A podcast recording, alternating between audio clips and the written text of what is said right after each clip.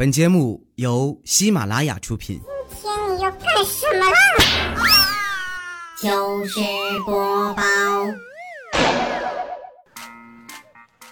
嗨，大家好，这里是喜马拉雅糗事播报周日特别晚，我是你们的懒朋友佳期。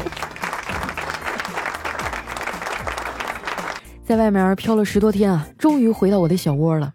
紧接着呀、就要开始疯狂的补节目了。我昨天算了一下，这个月还剩七天了，而节目啊还差五期没更呢，真的是拖更一时爽，月底火葬场啊！但是没关系啊，我有信心一定能完成任务，因为完不成的话是真扣钱呐。每次我一犯懒啊，就有听众过来说我：“胖丫，你干啥呢？还不更新？拖延症又犯了？”我觉得吧，拖延症也没啥不好的，至少它是一把双刃剑，它能让我啊把三十分钟就能完成的工作拖成八个小时，也能让我在三十分钟之内啊就完成八小时才能完成的工作呀。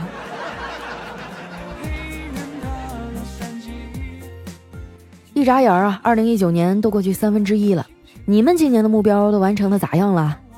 反正啊，我连我当初定的目标是啥都快忘得差不多了。不过前两天啊，我还意外的收获了一份惊喜，克劳瑞中国新媒体峰会啊给我发了邀请函，我见到了很多喜欢的网红和大 V，哇，那些小姐姐啊真的都太漂亮了，而且呢还特别会化妆，一个个的啊看着都很精致，但是这个化妆的痕迹呢又不明显。后来我才知道啊，他们化的这种啊叫裸妆。我去网上查了一下啊，原来这裸妆竟然也属于浓妆的一种。这大概就是所谓的你必须非常努力啊，才能看起来毫不费力吧。这次峰会啊，主办方给我也发了一个金灿灿的奖杯啊，我还拍了很多好看的照片发到了微博上。想要看的朋友啊，可以去我的新浪微博主播佳期上找一找。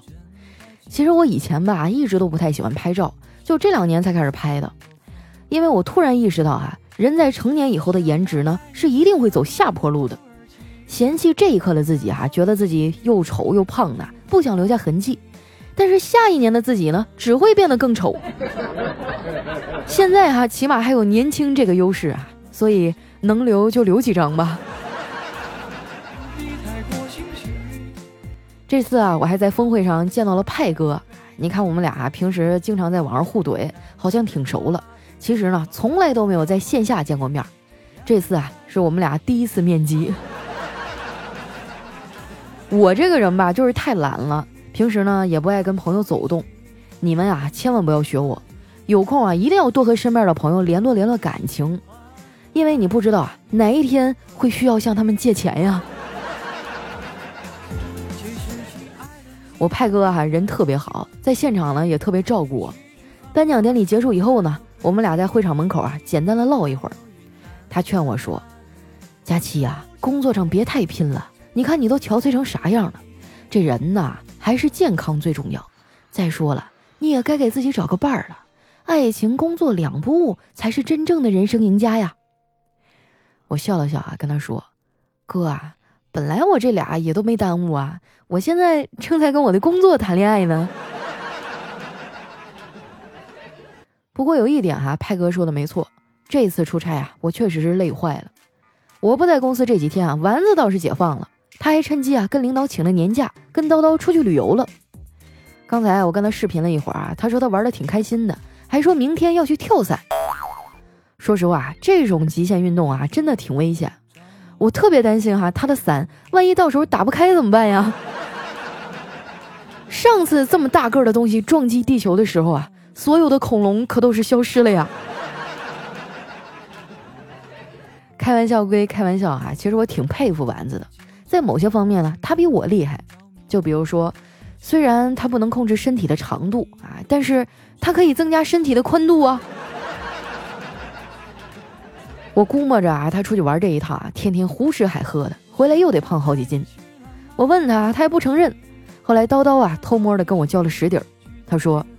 佳琪姐，还真让你说着了。昨天啊，我们换了个酒店，店里有体重秤，丸子呀、啊、就上去称了一下，结果当场就崩溃了。这两天啊，他整整胖了四斤。我笑了一下，还说：“我就知道啊，那他想出啥对策来了吗？”叨叨啊，就带着哭腔说：“想出来了呀！今天早上天刚蒙蒙亮，他就一脚把我给踹醒了，非逼着我一个人出去跑步锻炼身体。说啊，我要是再这么懒不锻炼，以后结婚的时候啊，就抱不动他了。”哎呀，直到现在我都想不通啊，为啥丸子能找到这么好的男朋友，而我却没有呢？不过叨叨啊，也不是十全十美的。他这个人呢，心眼小，好吃醋。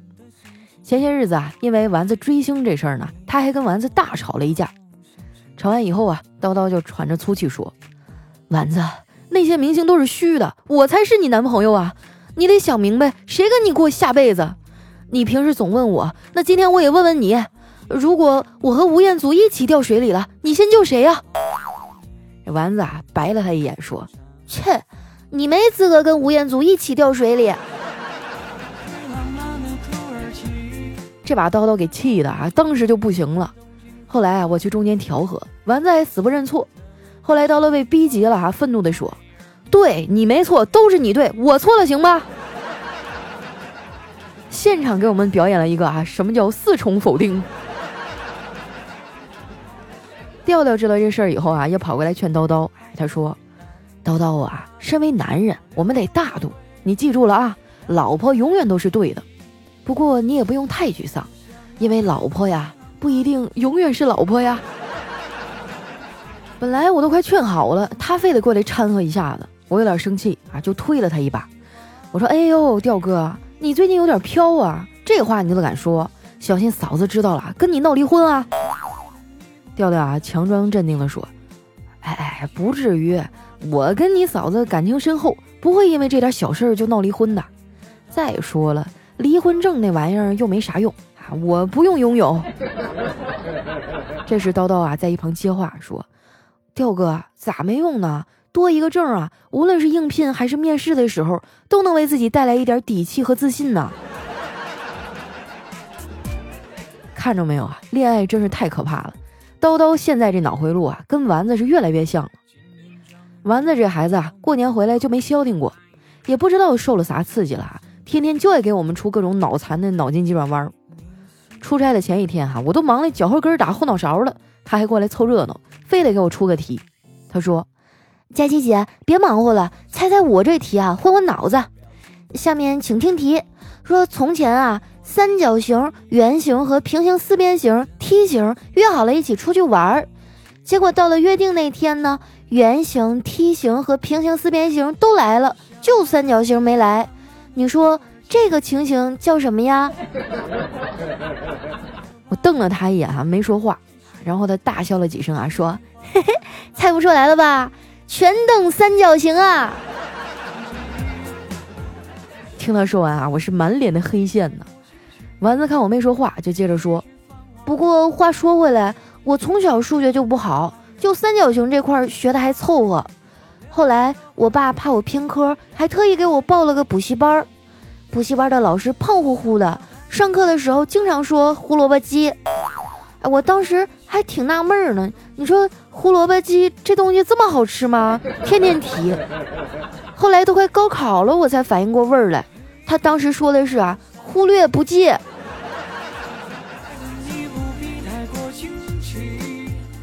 哎，说到这儿哈，我想问一下大家，你们当年是学文还是学理呢？反正我和丸子一样啊，都是光荣的文科生。其实啊，我觉得学啥都一样，只要你喜欢就行。我当年学文啊，就是因为我特别喜欢历史。不瞒你们说啊，当年我还是我们班的历史课代表呢。我们历史老师哈是个大帅哥，说话还贼逗。学古代史哈，讲到封建纲常伦理的时候，他突然语重心长地说：“男同学们，你们呀得谢谢这个时代，谢谢一夫一妻的婚姻制度。如果现在还能三妻四妾的话，那女生们啊宁愿当易烊千玺的第一千个老婆。”也不会愿意嫁给你的。学到唐朝历史的时候呢，他又说：“你们知道啊，如果把中国四百二十二位皇帝都放到一个 QQ 群里，他们会聊些什么呢？哎，他们会不停的艾特武则天，说：“小姐姐在吗？小姐姐你在干嘛？小姐姐怎么不理我们呀？哎呀，小姐姐发张自拍吧。”后来啊，因为工作调动，哎，我们换了历史老师。从那时候开始啊，我就开始成天吊儿郎当的了。说实话，我现在最后悔的事儿啊，就是当初赌气没好好学习。工作这些年啊，才发现知识真的很重要。现在各行各业的普遍学历水平啊都在提高，就连网红明星界啊也都是学霸了。而且这些学霸啊都非常的低调。哎，你们知道唱歌的那个伍佰吗？你知道他为啥叫伍佰吗？因为他从小啊就担任班干部啊，学习成绩特别好，五门考试哈门门都是一百分，所以家里人啊都叫他伍佰，就是五科都打一百分的意思。不过学习这事儿啊也不能强求，我们家可能就没有那学霸的基因，最后呢我也只是考上了一个三流的大学。到了大学我才知道啊，大多数的科目啊都需要自学。可能学校本来也没想教会我们什么，他只不过是想让我们提前适应啊，习惯以后每天早起去上班罢了。现在的大学生啊，跟我们那时候又不一样了。对于他们来说啊，晚上才是真正自由活动的时间。美国的作息，日本的爱好，英国的性取向，俄罗斯的脾气，还有共和国的胃口，集合在一起啊，就是当今傻屌的年轻一代。不过啊，我也理解他们。哎，大家白天都忙，身不由己嘛。我也是，每次我忙得不可开交的时候啊，我就会在心里暗暗的发誓，等我有时间了，一定要去码一篇惊世骇俗的小说，读一本厚厚的学术著作，然后呢，再写一篇认真的读书笔记。而等我真正闲下来的时候啊，才发现，我就只会玩手机。收到需要赶快回复的信息，那就考虑看看是不是要回应你。如果说以后都不用对你讲客气，我就等着对你说一句欢迎光临。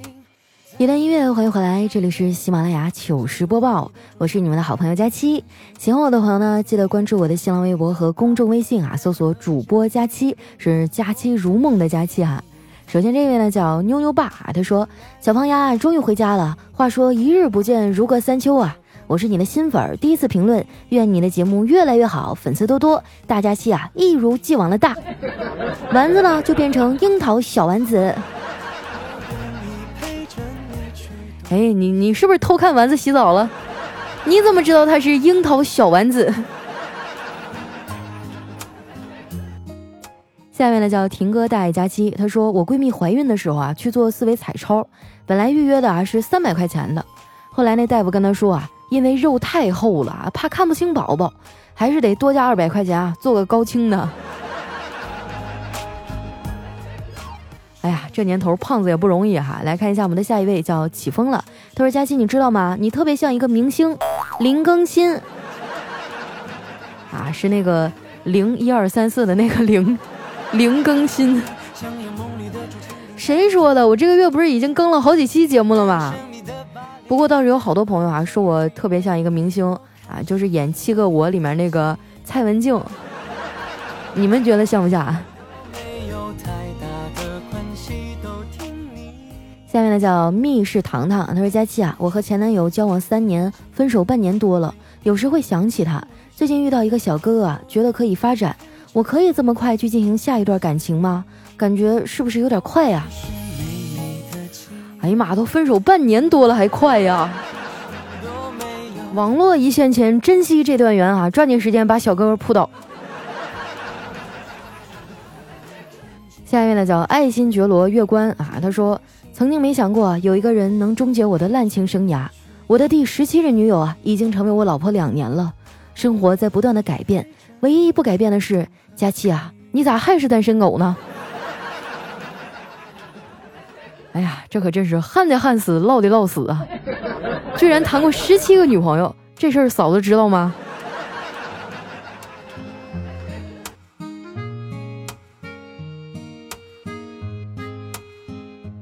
下面呢叫亲爱的蓝小老公，他说：“佳期啊，我最近挺苦恼的，我不知道我有什么错。我和我老婆是再婚的，他前面有个小孩，是个男孩。最近啊，我老婆要给那个小崽子一笔钱，我问他为什么，他跟我讲啊，他心软，看不得孩子受苦。可是我给了那个小东西抚养费啊。我和我老婆结婚的时候啊，那个孩子八岁，我老婆当时已经离婚五年了，我给了十六万的抚养费，为什么我老婆还要给钱呀？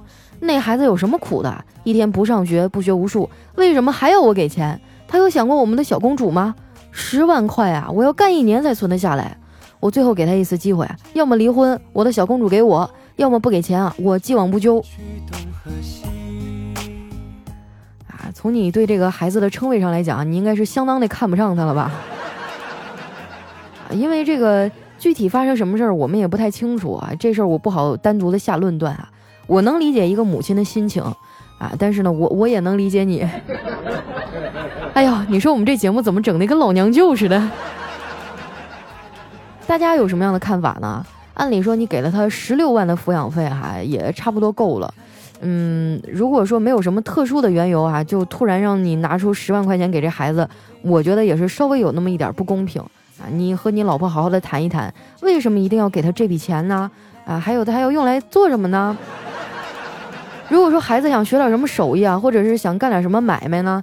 我觉得你可以适当的去支持一下啊，但是呢，呃，该借是借，给是给啊，相关的这个你要跟他谈好。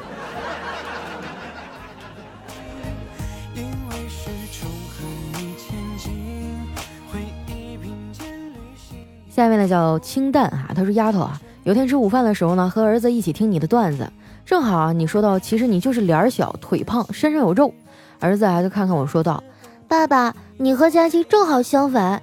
你就是脸大显得胖，身上其实一点都不胖。我看着他说：“儿子，你知道爸爸脸大是怎么回事吗？”他一脸茫然的问我：“什么原因呢？”我说：“我之所以脸大呀，其实是因为我头大。但是你知道我为什么会头大吗？”他更是不解的摇了摇头。于是呢，我语重心长地说：“我那是让你气得头大了。”哎呀家里有个熊孩子啊，可不是嘛，一天天的家里鸡飞狗跳的，生气也在所难免哈。这大概就是甜蜜的负担吧。来看一下我们的下一位啊，叫木叶 Number One 技师童话桑。他说以前理想的生活啊都太天真，现在我的理想生活就是有个能养活自己和宝宝的店或者工作，最好可以有很多结余，然后再养一只傻狗，最好是金毛那种啊，可以帮忙带孩子的，是不是很佛系啊？对不起，步入中年的老阿姨都这样。佳琪啊，你要祝福我生完孩子以后赚大钱，养宝宝和狗子。你祝福我，我就把我储备的帅帅的小奶狗都给你，全是九五后哟。哎呀，为什么要金毛帮你带孩子呢？孩子的爸爸呢？这年头，男人在家里也太没地位了。下面呢，叫小七的小尾巴哈，他说。吃面的时候千万不能听佳琪啊！不说了，我去洗个脸。被对面坐着的朋友喷了我一脸呢。我总结了一下啊，有一些情况下是不能听我的节目的啊，比如说开车的时候，啊，比如说想要睡觉但是又睡不着的时候，吃饭的时候等等哈，欢迎大家补充。如果说以后都不用对你讲客气，我就等着对你说一句欢迎光临。下位小伙伴呢叫无欲无求无爱无心，他说今年能脱单，你去年也是这么说的，前年也是，大前年也是。哎呀，你怎么这么认真呢？你再说，你怎么听了这么多年还没脱粉呢？最怕遇到老听众啊。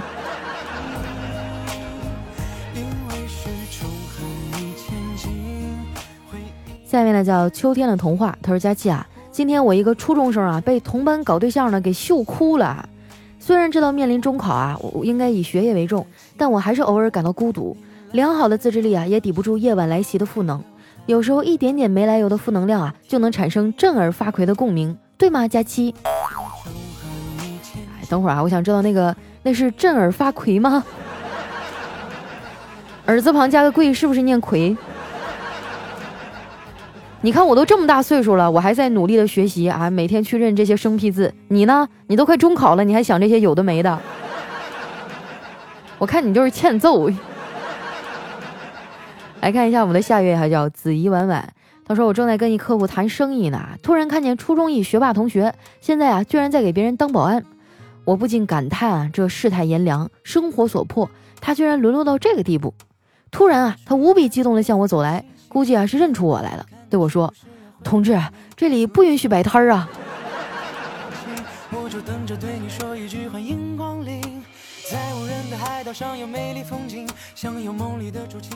下位小伙伴呢叫哈利波特大章鱼，他说：“佳期啊，做我女朋友可以吗？我家资产两千万，北京五套房，够不够？不够的话，我就再编点儿。你就使劲的吹啊！”下面呢叫丸子的小男友，他说：“今天啊带去洗车，本来我这个车上漆啊就有点斑点儿。”这次洗车八十块是惊喜，洗完啊，我爸上前看看，说：“哎，这个斑点儿怎么没洗干净啊？”啊，洗车那小子啊，神回复说：“大爷，您去澡堂搓澡，还能把您身上的痣给搓下来吗？”啊，这话说的没毛病哈。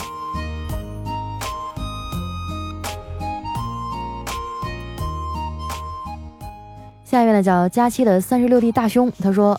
本人啊是学法律的，有一次上刑法课，老师说，我们今天啊讲一下煮饭。煮饭呢可以用电饭锅煮啊，也可以用铁锅煮。好了，老师哈，别闹了。什么是煮饭呢？哎，煮饭就是把米放在锅里啊，然后加点水，然后他自己就靠墙乐去了啊，留下我们在下面凌乱。这个老师也挺幽默啊，就不像我们当年上课那老师一本正经啊，特别严肃的给我们讲刑法。啊，我记得我跟你们说过吧，我大学学的是法律。下一位呢叫佳期的男朋友张艺清，他说小时候跟狗玩啊，被狗咬了，弄破了点皮儿，当时怕打针啊，就没去打。我妈那时候告诉我啊，如果不打针，长大后就会变成一条狗。那时候我根本就不相信哈，也没去。不过到今年啊，我终于信了。为什么当时啊我没有听妈妈的话？现在啊变成了一条单身狗了。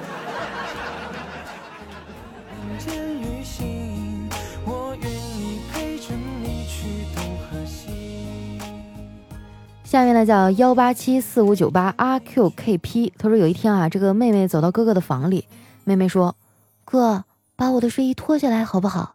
哥哥照着做了。妹妹又说：“再把我的胸罩脱下来吧。”哥哥也依着做了。妹妹再说：“最后把我的内裤脱下来吧。”哥哥做完以后啊，妹妹拿起衣物说：“以后别再穿我的衣服了，行吗？变态！” 哎呀，这个弯转的太快了啊！前面我还以为马上就要写番后了。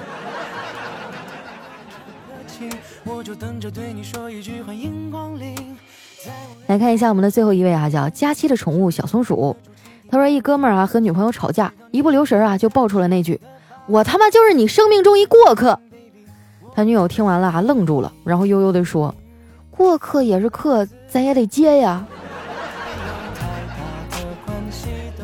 多么具有服务精神哈！好了，那时间关系啊，今天留言就先分享到这儿了。喜欢我的朋友，不要忘了添加我的新浪微博和公众微信，搜索主播佳期，是佳期如梦的佳期。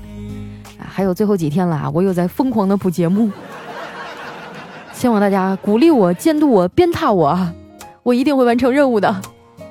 那今天节目就先到这儿啦，我们明天见。